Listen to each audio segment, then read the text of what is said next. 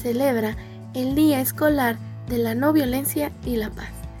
Es un día dedicado a conmemorar en los centros educativos una cultura de no violencia y paz. Se elige esta fecha porque es el aniversario de la muerte de Mahatma Gandhi, quien fuera un gran líder pacifista de la India. No hay caminos para la paz. La paz es el único camino.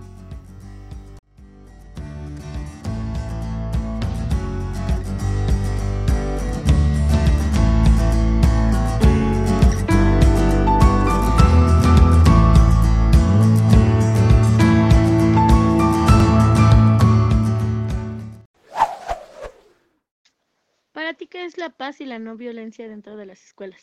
Que no peleemos, que no los lastimemos el otro al otro y que también los respetemos. No pelear,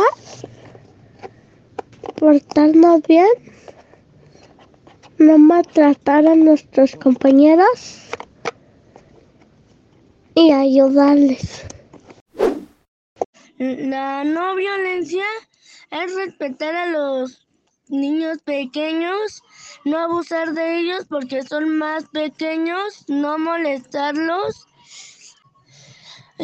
Tenemos que respetar a nuestros compañeros para que tengamos una convivencia sana. La no violencia es no agredir a nadie, llevarse bien con su con tus compañeros y maestros, ten- tener paz es respetar a los demás y ser amable. Lo que no debemos de hacer en la escuela es no decir groserías, no pegar, no rasguñar, no hacer bromas, ya que eso significa vio- violencia. Debemos de respetar a nuestros compañeros. La paz es un valor que debe iniciar en el hogar respetando a los demás para así tener armonía en la familia, ser solidario y ta- también forma parte de la paz. La paz es ser buena con todos, no, no pelear ni discriminar a los demás, tener buenos amigos y respetar los gustos y las ideas de los demás, aunque no sean lo que yo pienso. La paz es estar tranquilo, respetar a las personas y no pelear. La paz y la no violencia en las escuelas es poder convivir con todos sin pegar ni enojarnos, para jugar respetándonos y divirtiéndonos sin tener problemas entre compañeros. La paz es ser solidario con los demás.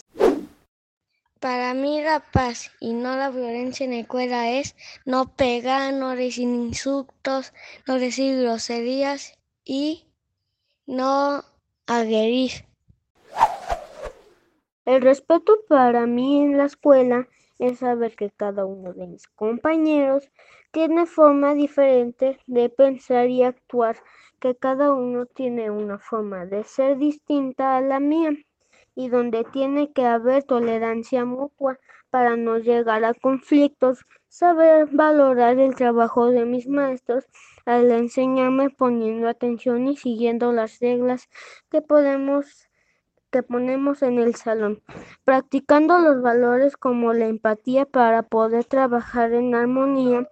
Sin embargo, al no llegar a esto se pueden generar violencia tanto física como verbal, la agresión en forma de malas palabras o de forma hiriente, los golpes o empujones pueden llegar a lamentables situaciones irreparables.